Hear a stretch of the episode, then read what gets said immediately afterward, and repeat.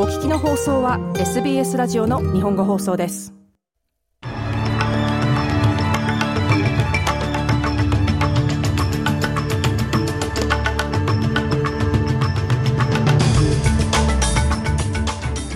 アルバニージー首相はがんと診断されたチャールズ国王の迅速な回復を願いました。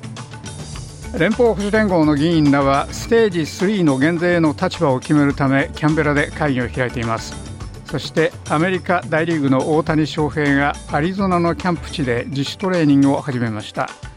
この時間にお伝えする主なニュースとスポーツニュースです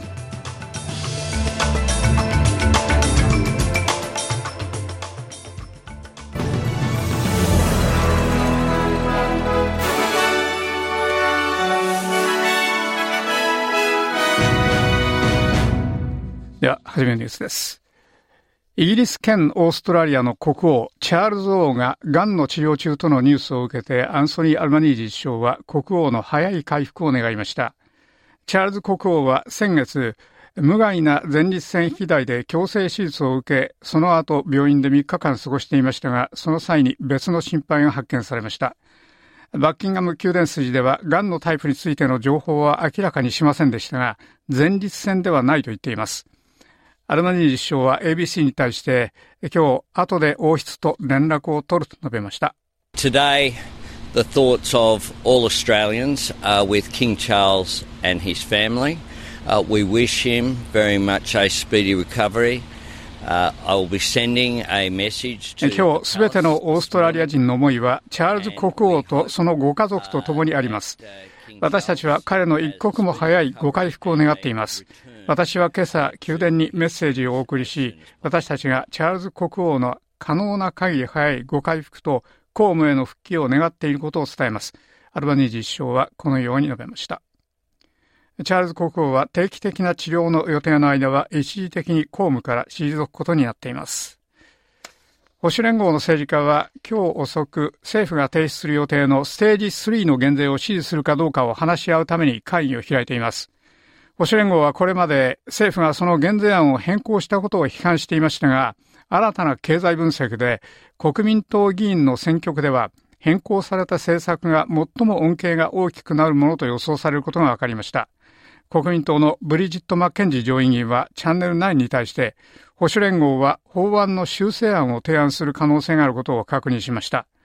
しかし、マッケンジ上院議員は見解を公にする前に内部のプロセスを尊重することが重要だと述べました。Shadow Cabinet met last night. Uh, we will be taking that decision to the broader party room, which is the respectful way to go through our internal processes. 昨夜、影の内閣の会合がありましたが、我々はその決定をより広く党内に諮るつもりです。それは我々の内部のプロセスを経る経緯を示す方法で、それは今朝です。そして今日間もなく我々がどういう結論になったかをみんななが知るでしょう。オーストラリア全部が我々がより少ない、より簡単な、より公平な税制を支持する政治の側にいることを知ります。ですから我々は過去にしてきたように、その変更を公にしました。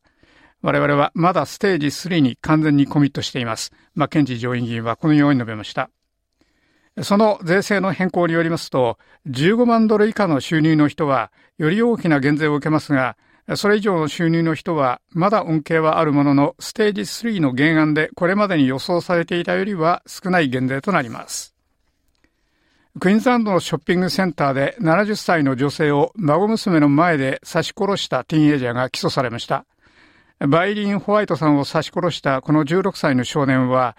今日イプスイッチの裁判所に出廷することになっています。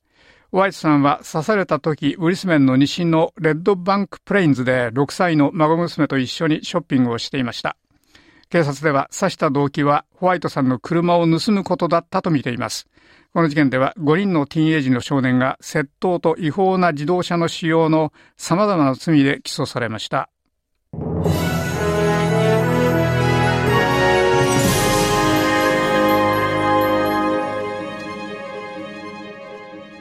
お聞きの放送は SBS ラジオの日本語放送です。ニュースを続けます。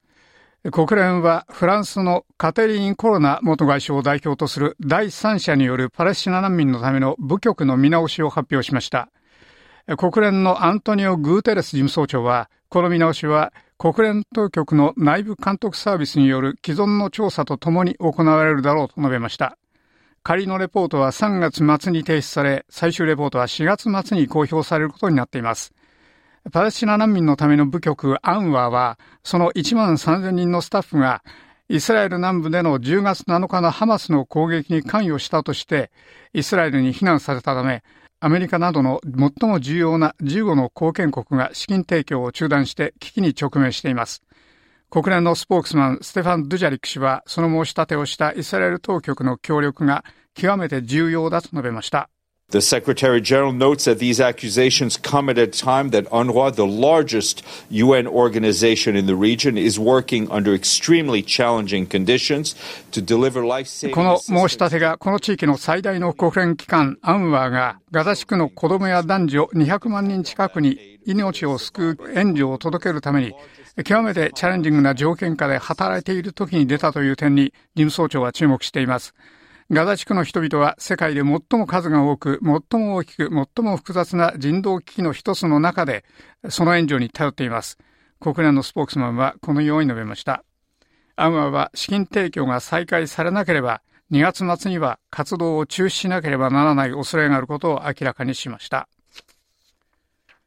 チリの太平洋岸の住民たちは、ビンヤデルマールだけで122人以上を死亡させ、少なくとも190人が依然行方不明になっている大火災を理解するのに苦しんでいます。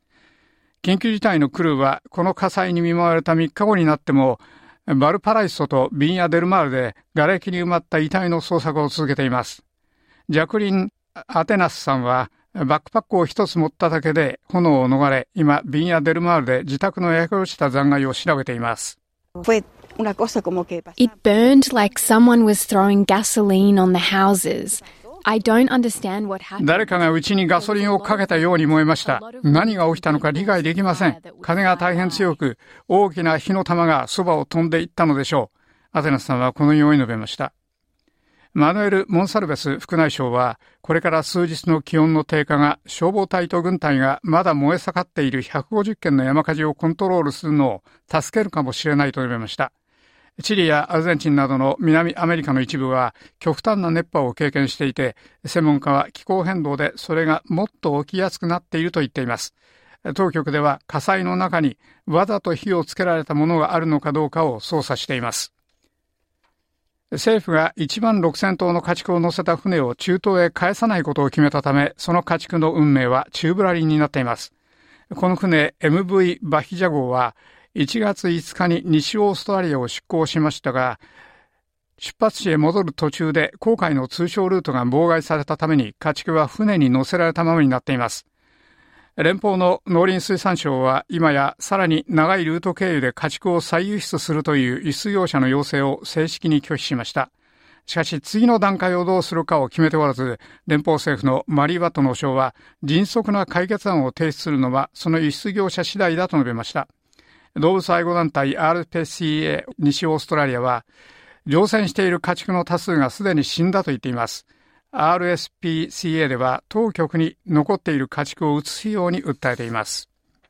オーストラリアは去年、サメに襲われて死亡する事故が世界で最も多く、遠隔地ではより大きなリスクがあることが新たな調査で分かりました。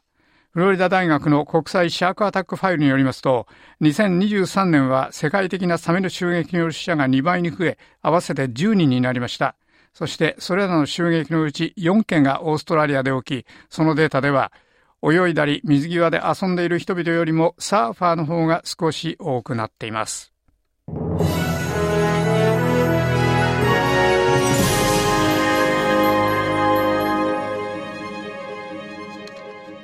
お日の放送は SBS ラジオの日本放送です。ニュースについてスポーツと天気予報です。まずスポーツからですが、野球で大リーグの話題で、NHK によりますと、大リーグドジャースの大谷翔平がアリゾナ州にあるキャンプ地に姿を見せ、自主トレーニングを行いました。手術した右肘を気にする様子もなく、ダッシュやティーバッティングを行い、2月9日から始まるキャンプに向けて順調な回復ぶりを見せました。このオフにドジャースに移籍した大谷は、去年右肘手術をした影響で今シーズンはバッターに専念する方針で、オフシーズンはリハビリやトレーニングを続けています。で、おしまいに明日2月7日水曜日の天気予報です。西オーストラリアからです。パース最高気温は36度で晴れでしょう。南オーストラリアのアレード最高気温27度、おおむね晴れでしょう。メルボルン最高気温は23度で晴れ時々曇りでしょう。タスマニアホバート最高気温22度、晴れ時々曇りでしょう。キャンベラ最高気温24度、晴れ時々曇りでしょう。シドニー最高気温は24度、時々にわか雨が降るでしょう。ブリスベン最高気温は32度、1、2度にわか雨が降るでしょう。そしておしまいはノーザンテリトリーのダービン、最高気温は33度で晴れ時々曇りでしょう。以上、明日2月7日水曜日の天気予報でした。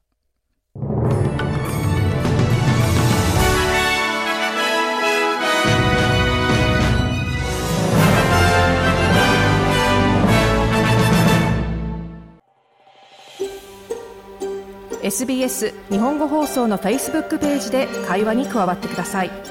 l i いいねを押してご意見ご感想をお寄せください。